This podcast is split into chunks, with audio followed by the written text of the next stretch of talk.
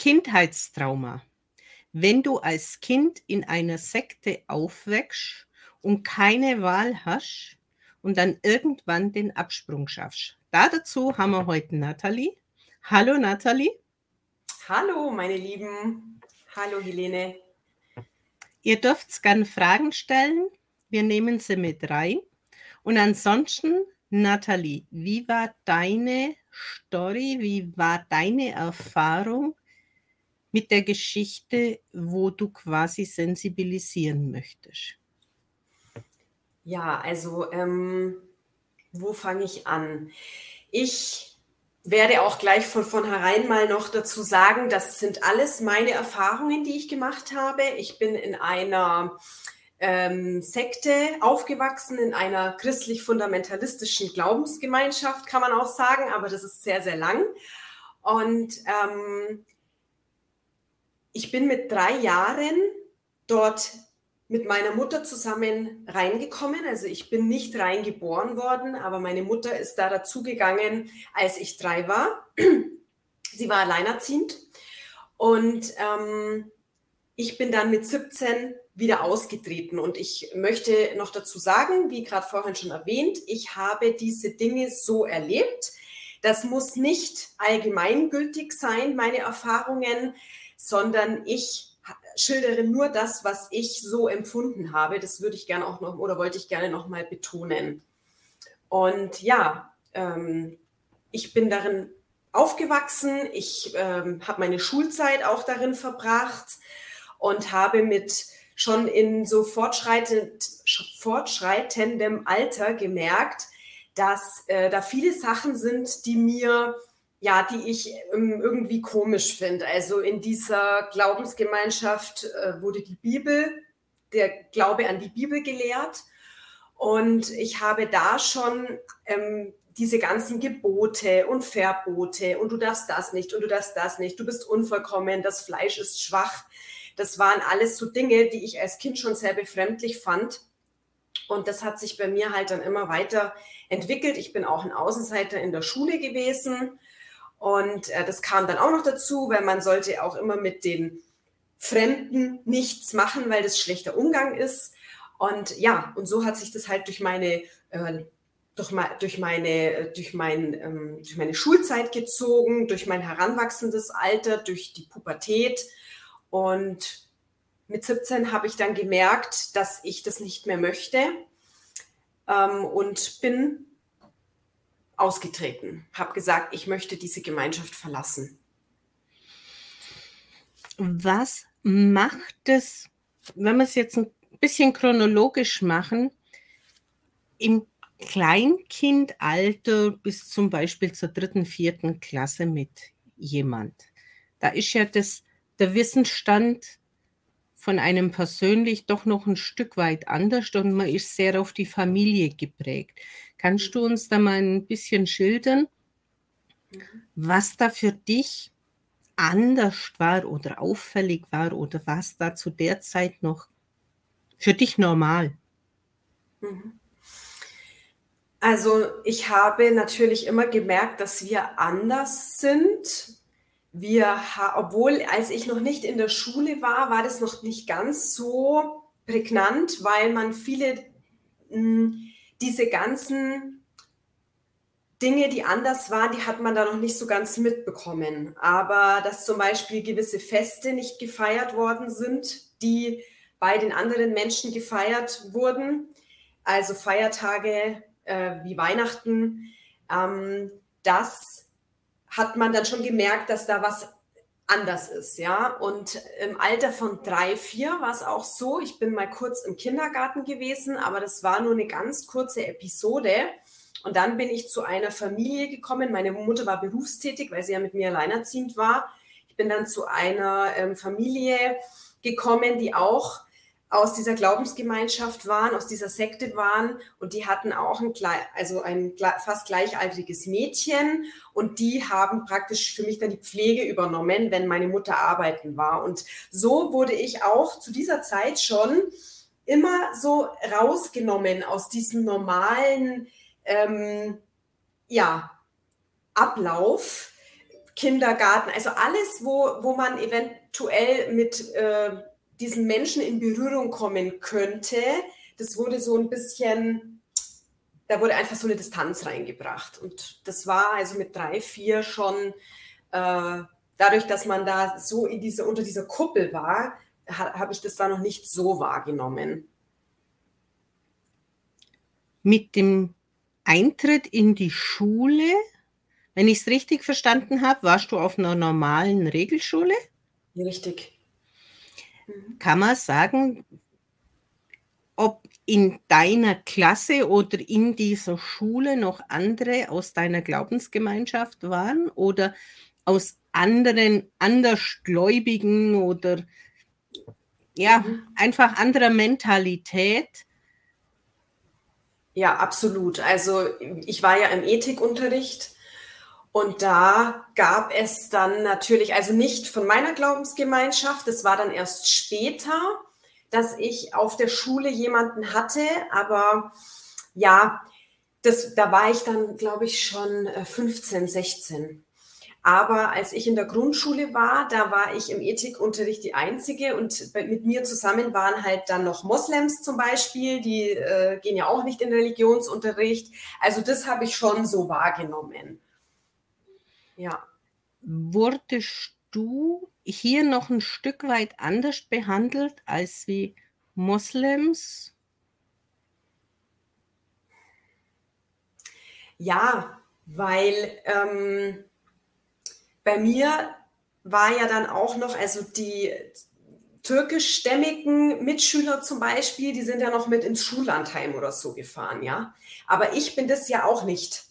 Und dann auch noch dieses, okay, die türkischstämmigen ähm, Mitschüler, die feierten auch kein Weihnachten, aber das wurde nicht immer so an die große Glocke gehangen. Also ich musste das ja auch immer dazu sagen, ja, wenn es dann, da gab es ja immer diese Geschenke mit den Mandarinen und den Nüssen. Und ähm, ich kann mich gar nicht mehr genau daran erinnern, ich glaube, das habe ich verdrängt, aber wir haben ja dann diese Geschenke in der Schule verteilt bekommen und da musste ich dann sagen, nein, ich möchte das bitte nicht, weil ich feiere ja kein Weihnachten. Und da haben sich jetzt die Mitschüler, ähm, die Moslems waren, äh, soweit ich weiß, da nicht so, also dieses immer dafür gerade stehen müssen in dem Alter. Das ist so anstrengend, weil du willst einfach nur dazugehören und nicht immer der Außenseiter sein und überall immer das auch ja kommunizieren. Und das macht einen dann noch mehr zum Außenseiter. Und vor allem immer Alter, wo man ja dazugehören will. Ja, so Absolut. Pubertät, wenn man ja sowieso vielleicht schon groß ist oder klein ist oder dick ist oder dünn ist oder eine Spange hat oder eine Brille, ist man ja, ja. sowieso schon ein Stück weit Außenseiter. Und da kann ich mir vorstellen, dass das doppelt und dreifach schwierig war. Ja, total. Und vor allem, ähm, es wurde einem auch immer so ein schlechtes Gewissen gemacht in der Gemeinschaft. Das ist auch dieses Brainwashing meiner Meinung nach, diese Gehirnwäsche, die da stattfindet, dass dir jede Woche ähm, vermittelt wird, du musst dafür ähm, Partei ergreifen. Also du, ähm, da, da würde dein Gott, der würde traurig sein, wurde das natürlich dann mit den Kindern immer so kommuniziert. Dein Gott ist traurig, wenn du da nicht für ihn einstehst. Also das wird ganz schlau gemacht und dann liegst du am Abend im Bett und hast ein schlechtes Gewissen, weil du heute nichts gesagt hast oder weil du dich heute geschämt hast für das, was du bist. Und das ist halt total manipulativ auch. Die Manuela, äh, die Michaela schreibt, danke, dass du es teilst. Das macht vielen Mut. Ja, es ist einfach ein sehr sensibles Thema, das wirklich auch eine Stimme braucht wenn man das aus sich heraus macht, ist das ja alles eine ganz andere Geschichte, als wie wenn man als Kind einfach keine Wahl hat. Ja. Wenn ich jetzt das so sehe, was hat es mit dir dann gemacht, wenn du zu Hause warst?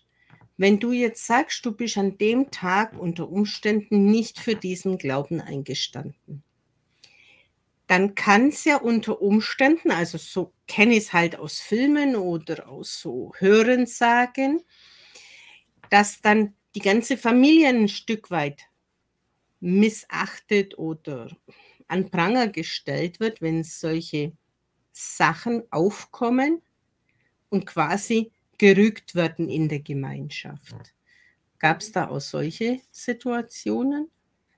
Also dieses öffentliche Rügen, das gab es bei mir nicht. Ähm, das sind auch Sachen gewesen, die ich hatte einmal da eine Begebenheit, wo ich meiner Mutter das erzählt habe, dass ich mich in der Schule nicht, äh, also ich hatte so ein schlechtes Gewissen dann zu Hause und ich bin eh so ein sensibles Kind gewesen und ich habe da mir immer ganz arg Gedanken drüber gemacht und hatte dieses Gedankenkarussell schon als kleines Kind, ja, also das muss man sich mal vorstellen. Und ähm, habe ihr das eben dann gebeichtet, habe ihr das gesagt, dass ich da nicht dafür eingestanden bin und da hat sie mich dann halt geschimpft. Also das war schon. Ähm, aber dieses Öffentliche, das sind so Sachen, ich glaube jetzt in der Schule, also es gibt schon Dinge, wenn man wirklich Sünden begeht, wie zum Beispiel vor ehelichem Sex, dann äh, sowas wird dann schon öffentlich. Das wird natürlich durch die Blume kommuniziert. Es wird jetzt nicht so Tacheles geredet, aber jeder weiß, was du gemacht hast. Und ähm, das, aber solche Dinge, die in der, wenn dann in der Schule sowas stattfindet, dass man da nicht einsteht, das ist jetzt nichts, wo direkt dann äh, ja vor allen Leuten verhandelt wird. Wie war es dann in der Schule, diese Außenseitersituation? Was hat das mit dir ja. so gemacht? Das war sehr schlimm für mich. Also ja, man wird halt gehänselt. Ich bin wirklich ganz am Anfang in der Schule, hat mir meine Oma erzählt. Meine Oma ist nicht in der Gemeinschaft gewesen. Die hatte das dann auch immer noch mal aus einer anderen Perspektive alles gesehen. Und sie hat mir im Nachhinein mal erzählt, dass ich eigentlich in der ersten Klasse schon so ähm, zu den anderen Mitschülern eine Bindung hatte. Aber dadurch, dass man da halt immer so rausgenommen wurde aus diesen Festen, dann hat mich eine Mitschülerin mal gefragt, magst du zu mir nach Hause kommen? Das durfte ich dann auch mal, aber das hat meine Mutter dann halt auch unterbunden, weil sie gemerkt hat, okay, nicht, dass das dann zu intensiv wird. Und dann fängt man halt an, ja, dass die Menschen oder die Kinder sich für einen nicht mehr interessieren, weil man halt einfach komisch ist auch. Also ich bin komisch gewesen. Ich habe wenig geredet. Ich bin ein Träumerchen gewesen. Ich habe ganz viel immer aus dem Fenster geguckt äh, in, der, in der Schule. Ich hab, bin auch dann teilweise im Unterricht gar nicht wirklich mitgekommen. Ähm, ja, und ich hatte einfach den Anschluss verloren. Kann es sein, wenn du sagst, dieses Träumerchen, das ist ja auch oft, wenn man sich dann vom Körper distanziert. Ich kann mir auch vorstellen, du hast eine große Wahrnehmung gehabt, sonst wäre dir das mit 17 nicht schon so nahe gegangen, dass du das verlassen hast. Mhm. Und ein Stück weit einfach distanzieren, damit der Angriff nicht so mhm. weh tut. Ja, das kann gut sein. Habe ich mir jetzt gerade auch gedacht, wo ich es gesagt habe.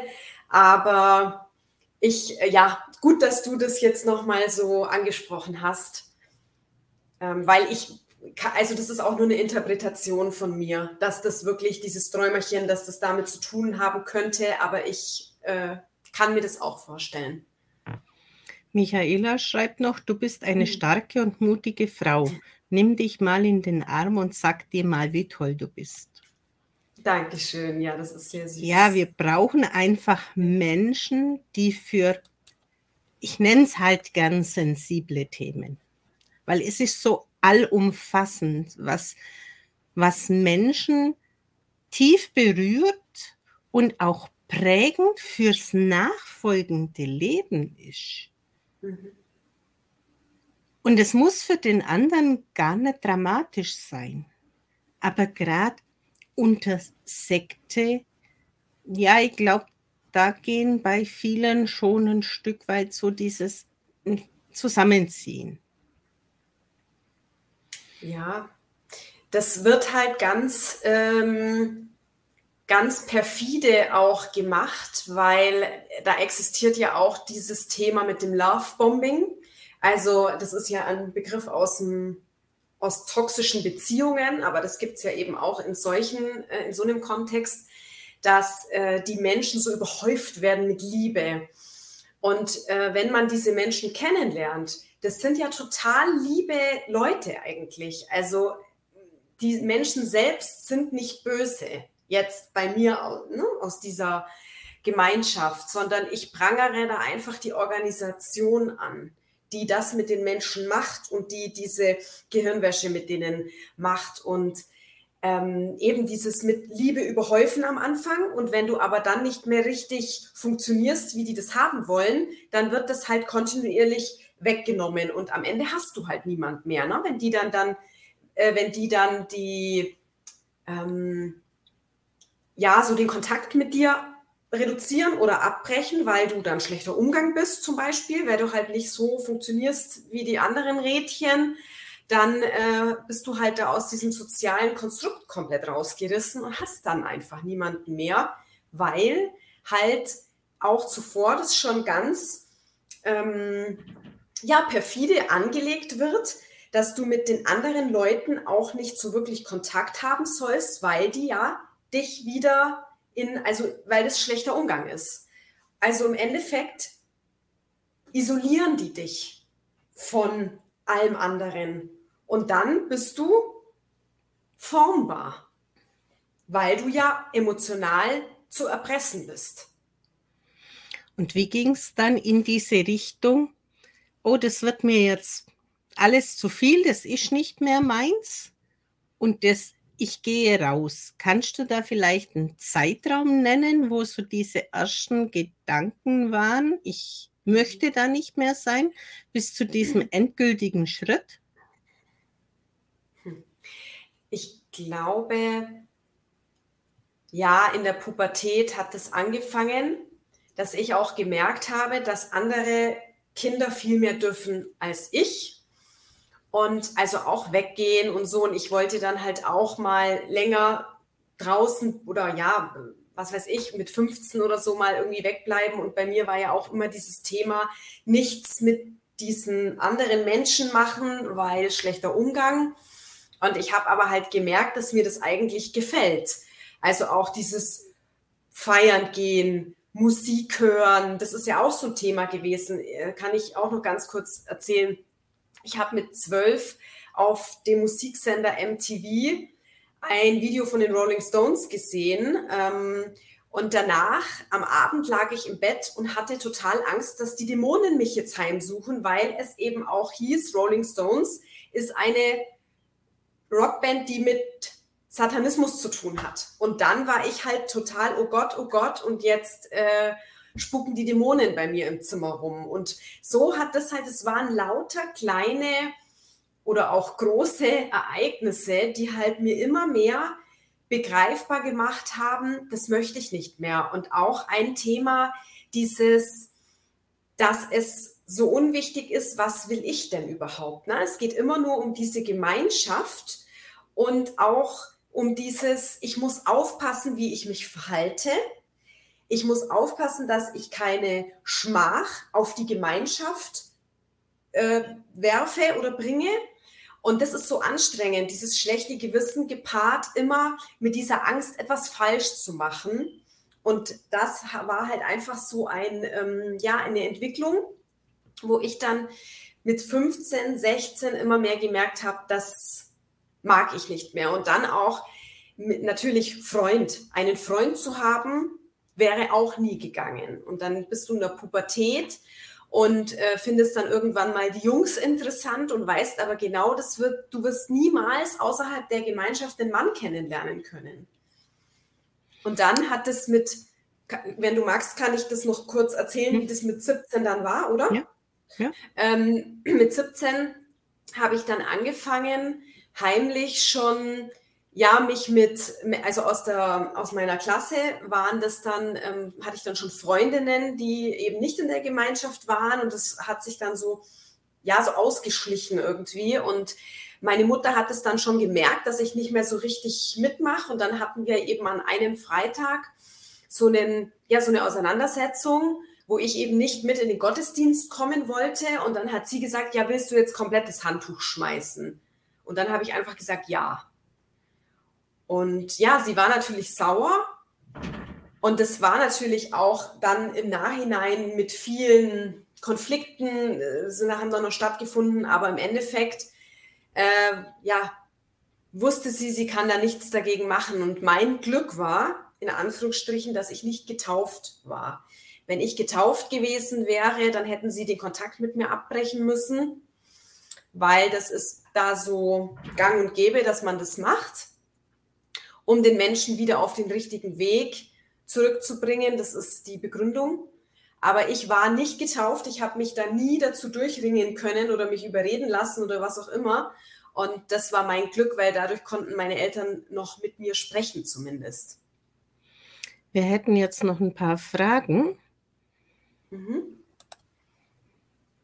Wo, wurdest du noch kontaktiert, als du ausgeschieden warst? Ich wurde von Menschen, die mir nahe standen, also von Bekannten, von Freunden, Freundinnen von meiner Mutter, tatsächlich äh, kontaktiert durch Briefe. Äh, in den Briefen haben sie mir halt ja dargelegt, wie schlimm sie das finden und dass sie halt nicht wollen, dass ich sterbe, weil das ist dann der Tod, in, ne, wenn man da aussteigt für die. Und das war schon noch sehr äh, ja, aufwühlend für mich. Aber so wirklich, also wie man sich das so vorstellt, dass dann jemand hinter der Laterne wartet und einem auflauert, das war nicht. Das war bei mir nicht. Dann schreibt Michaelna noch, was für eine Last. Mhm.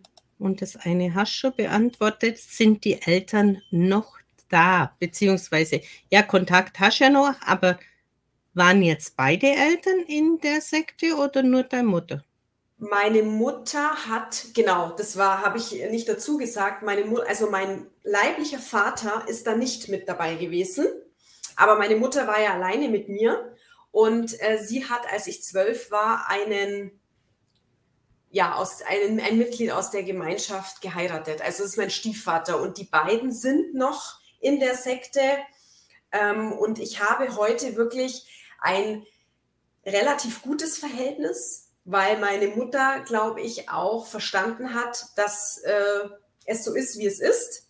Aber wir hatten, als ich 17, 18, also wirklich ein paar Jahre sehr, wir hatten auch mal keinen Kontakt mehr. Aber mittlerweile äh, sind wir sehr, können da ganz gut miteinander umgehen. Klar, es gibt Themen, über die können wir nicht miteinander sprechen. Da wird immer eine gewisse Distanz sein. Aber den Umständen entsprechend würde ich das Verhältnis für gut befinden. Und was für Spuren, Richtung Traumata geht es ja auf alle Fälle, sind jetzt wahrzunehmen bei dir oder waren wahrzunehmen, die dich veranlassen, einfach auch das Thema publik zu machen, dass Menschen, die sich dort nicht mehr wohlfühlen, auch gern gehen sollten. Ja. Ähm, ich finde einen, äh, ein sehr wichtiges Thema in dem Zusammenhang ist dieses, dass wir immer gesagt bekommen, wir sind, wie wir sind, nicht gut genug. Ne? Weil wir müssen ja immer also es wird ja auch immer gesagt, das Fleisch ist schwach und du könntest, könntest an jeder Ecke vom Teufel verführt werden oder von irgendwelchen anderen Menschen, die da nicht in der Gemeinschaft sind. Und im Endeffekt ist man immer so auf der Hut. Und das äh, finde ich sehr belastend und das habe ich lange Zeit nicht verstanden oder gesehen, dass äh, das etwas ist, wo finde ich angesprochen gehört, weil ähm, ja, weil viele Mitglieder das, glaube ich, auch nicht wahrnehmen, wie tiefgreifend das ist. Und ich habe vor ein paar Jahren, und da hat es bei mir dann auch angefangen, also ich habe mit, ich bin heute 36 und ich habe mit 28 Angstzustände und Panikattacken bekommen und habe eben auch seit von 17 bis zu dem Zeitpunkt nicht hm, für mich überhaupt so festgemacht, dass das damit zu tun haben könnte. Also ich habe so vor mich hingelebt und ja gut, vielleicht hatte ich ein bisschen eine andere Vergangenheit wie andere Menschen. Und dann hat es mit den Angstzuständen und Panikattacken begonnen. Und da war das dann auch, dass ich begonnen habe, Bücher und Autobiografien von anderen Aussteigern zu lesen und habe da dann erst gemerkt, dass die alle mit diesen Themen zu kämpfen haben. Und vor noch nicht allzu langer Zeit habe ich dann an einer Resilienzstudie der Uni Zürich teilgenommen. Und da war das nochmal total äh, wie Schuppen von den Augen. Also da waren dann Fragen drin gestanden. In dieser Re Resilienzstudie wurden nur Menschen befragt, die früher in solchen Sekten und Glaubensgemeinschaften äh, waren. Und da wurden dann Fragen gefragt, haben Sie äh, innere Unruhe, haben Sie Angst unter in Menschengruppen, äh, also ganz solche Dinge, wo ich immer gedacht habe, ja gut, das ist halt bei mir so, aber ich habe diese Verbindung da überhaupt nicht festgestellt, ne? Und, oder für mich einfach, ja, habe das nicht miteinander in Verbindung gebracht.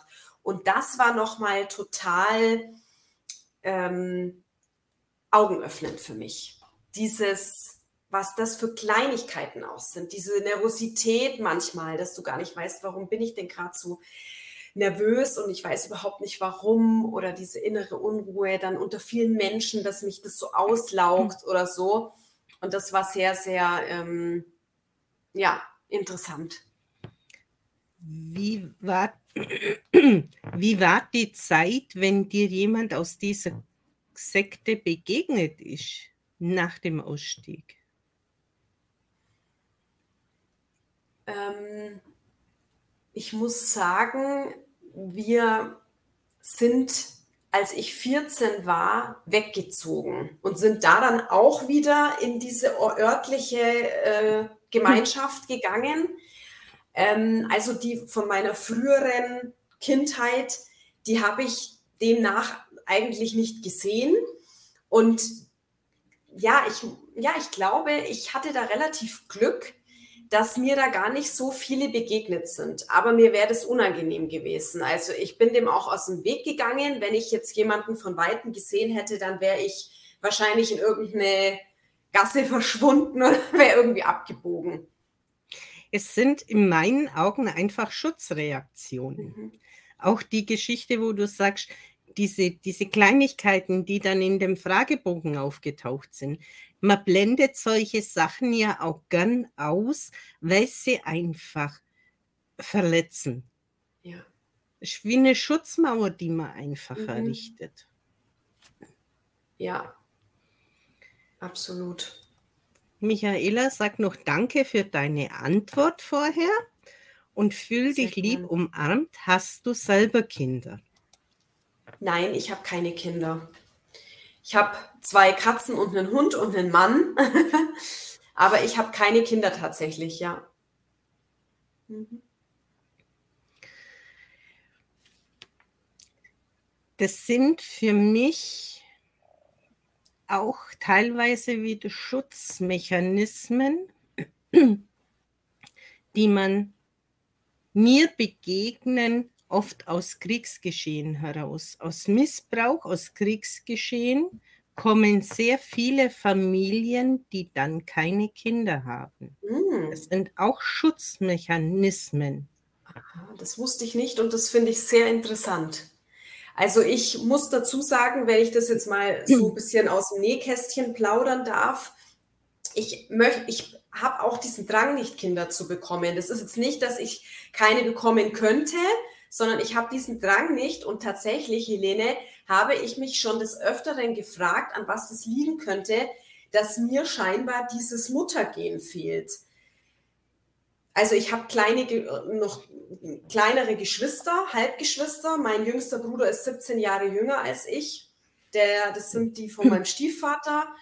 Aber ich selbst habe mich nie dazu ja, dass ich jetzt unbedingt ein Kind gebraucht hätte. Und ich könnte mir, so wie du das gerade gesagt hast, auch vorstellen, dass das damit irgendwie zusammenhängt. Vielleicht geht es dann auch in die Richtung. Sag mir gerne, was du davon hältst. Ich, also, ja, dass man das einem anderen Wesen, Lebewesen vielleicht ersparen möchte oder so, weil man selber mhm. da so viel Altlasten ja. hat.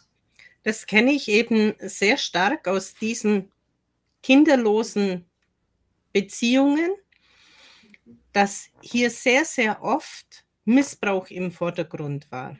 Ob jetzt körperlich oder seelisch, ist völlig egal. Aber das möchte ich meinem Kind, meiner Tochter nicht antun. Es sind zum Beispiel auch so Sachen drin, wenn eine bildhübsche Tochter hast, werden radikal die Haare geschnitten, dass die nicht so anziehend für das männliche Geschlecht ist, damit so etwas nicht passiert. Das sind unterbewusst Schutzreaktionen eben dann schon von diesen Müttern. Und wenn du als Kind betroffen warst von so etwas, halt, ich möchte das meinem Kind ersparen. Ja, das klingt einleuchtend. Michaela schreibt noch, ja, sie denkt auch, dass es quasi eine Schutzreaktion ist. Es sind bestimmt Ängste.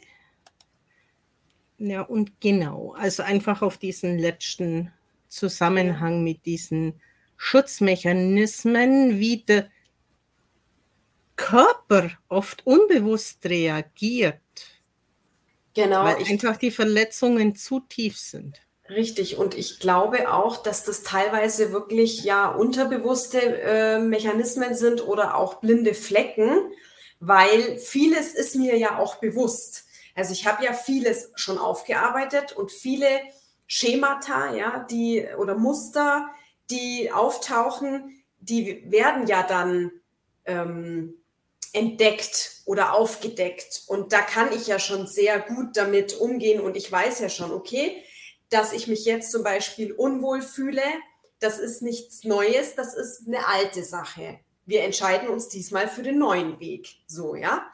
Aber solche Sachen jetzt, wie das mit, mit dem Kinderthema, das sind Sachen, wo ich noch nicht, äh, wo mir, also Dinge, die einem bewusst werden, die kann man ja verändern oder die ändern sich ja dann auch, ja. Das, da wirst du mir bestimmt recht geben. Auch bei Traumata, wenn die dann an die Oberfläche kommen, dann darf das heilen. Aber es gibt trotzdem Dinge, die dadurch, dass sie wohl noch nicht so richtig an der Oberfläche sind, können sie noch nicht geheilt werden oder noch nicht ähm, vollendet werden, transformiert werden. Gut, das heißt ja jetzt nicht, dass du unbedingt ein Kind haben musst. Es gibt ja auch ja. Menschen, die einfach keine möchten oder keine Richtig. bekommen können. Aber sehr, sehr oft mhm. sind es eben diese unterschwelligen Geschichten, die ablaufen, dass einfach der Körper dazu nicht bereit ist. Ja, das ist echt interessant. Mhm. Michaela schreibt noch, aber heißt nicht, man muss Kinder haben, schmunzelt glücklich, man kann ja schließlich auch ohne sein. Ja? Genau, Helene. Ja, es heißt ja nicht nur, weil es, was weiß ich, 80 Prozent haben, muss es jeder haben. Das ist ja mal dahingestellt. Ja. Aber es sind sehr, sehr oft solche Hintergründe, die dazu führen. Ja, das kann ich mir gut vorstellen. Was sind denn jetzt die Wünsche, die du für Betroffene so hast oder Tipps, wie sie aussteigen können? Mein Wunsch ist, wenn jemand dieses Bedürfnis hat oder diesen Seelenruf spürt, aussteigen zu wollen oder dass das die Intuition, das Herz, wie auch immer, einfach man, man kriegt es ja dann immer öfter auch so aufs Butterbrot geschmiert, ja, von der Seele.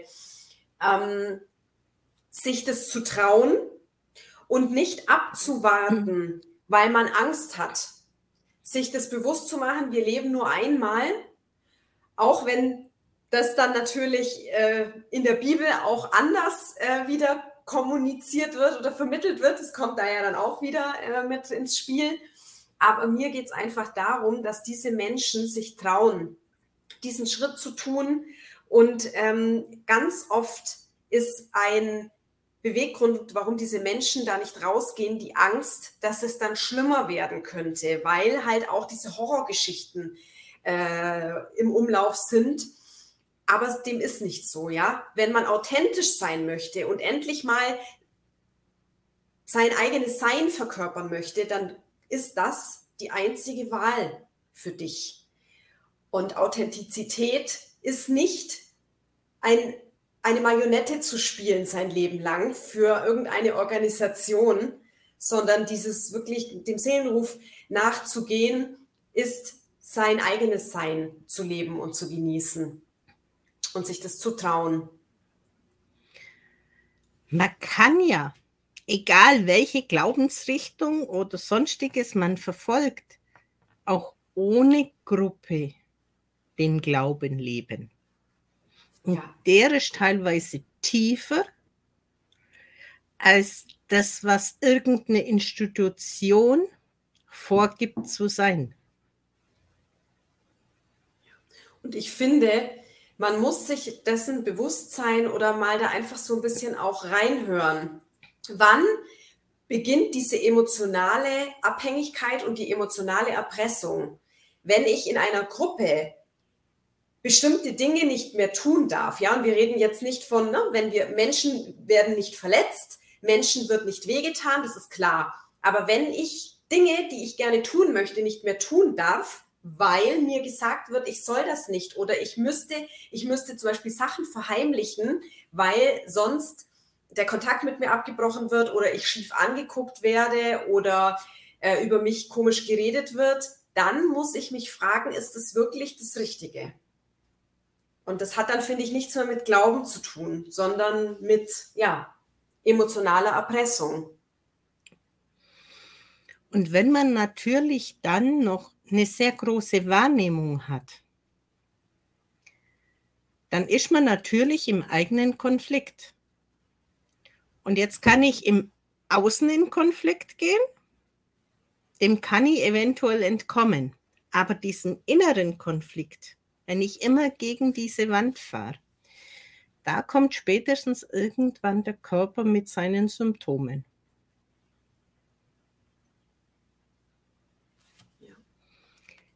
Jetzt haben wir noch von Michaela. Sie sagt ja und danke. Einen letzten Tipp noch, weil wir sind schon am Ende der Sendung angekommen. Wir könnten nur stundenlang drüber reden, vielleicht auch in, in einem zweiten Interview mal. Sehr gerne. Einen letzten Tipp noch für Betroffene. Ähm, einen letzten Tipp. Ich glaube, du hattest das auch in der vorigen Frage nochmal äh, mit dazu gesagt, gell? Ich habe mich nur auf den Alles Wunsch gut, alles bezogen. gut. Einen letzten Tipp. Hole dir Hilfe und traue dich, den Mund aufzumachen.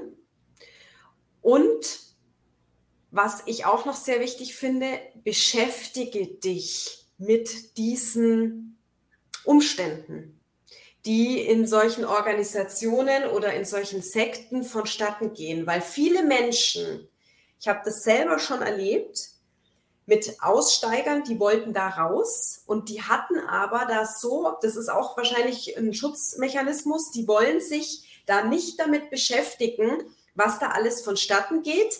Die wollen sich auch nicht damit beschäftigen, dass da zum Beispiel manche Lehren so nicht richtig sind. Das möchte ich überhaupt nicht äh, wissen. Ich will mich damit gar nicht beschäftigen. Eineinhalb Jahre später oder ja, zwei Jahre später sind sie wieder dabei. Warum? Weil sie nicht gefestigt waren. Und ich habe das zum Beispiel gemacht. Ich habe mich da ganz intensiv damit beschäftigt, mit den Glaubenslehren, was ist da richtig und was ist falsch, mit den Methoden, die diese Organisationen oder Sekten ähm, hier anwenden. Und warum habe ich das gemacht? dass ich weiß, dass ich richtig liege, weil sonst bin ich immer im Selbstzweifel oder in, in diesem Zweifel, oh, vielleicht war das, ne, und hader da damit. Und es ist so wichtig, da ein, ähm, ein gutes Standing zu bewahren, dass ich für mich einfach weiß, ich bin auf der richtigen Seite. Michaela sagt, du bist eine Mutmacherin. Danke. Das ist meine Mission. ja, da sind wir einfach angetreten, anderen Mut zu machen und Impulse zu setzen. Und für dich war jetzt die Richtung, such dir Hilfe noch in der Sekte. Mein Anliegen ist, such dir auch Hilfe, wenn Symptome da sind. Oder sprich einfach mit Betroffenen oder wie du es eben in ähm, Büchern gelesen hast, was haben andere für Symptome entwickelt? Was darf ich frühzeitig schon in Begleitung auflösen, damit sie nicht 20 Jahre später mich immer noch verfolgen? Ja. Und da denke ich, liegt auch sehr, sehr oft ein Stück weit Scham und Verstecken im Außen weil du gehörst ja nicht zu den Normalen jetzt, wie du sagst, in der Klasse. Und du gehörst aber auch nicht mehr zu dieser gefestigten Gruppe. Also bist im Niemandsland und gehst sehr, sehr oft noch mehr in den Selbstzweifel und in dieses Minderwertigkeitsgefühl. Ja. Und das sollte nicht sein. Ja, nicht schämen, absolut. Mhm. Nathalie, vielen Dank für deine Offenheit. Sehr, sehr gerne.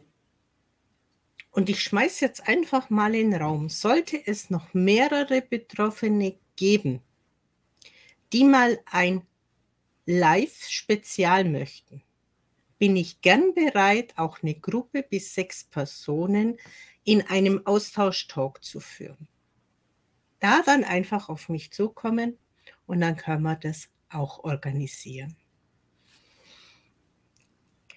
Michaela sagt nochmal Danke. Auch ich sage Danke, Nathalie. Dankeschön, dass ich hier sein durfte. Ja, es ist einfach ein sehr, sehr wichtiges Thema.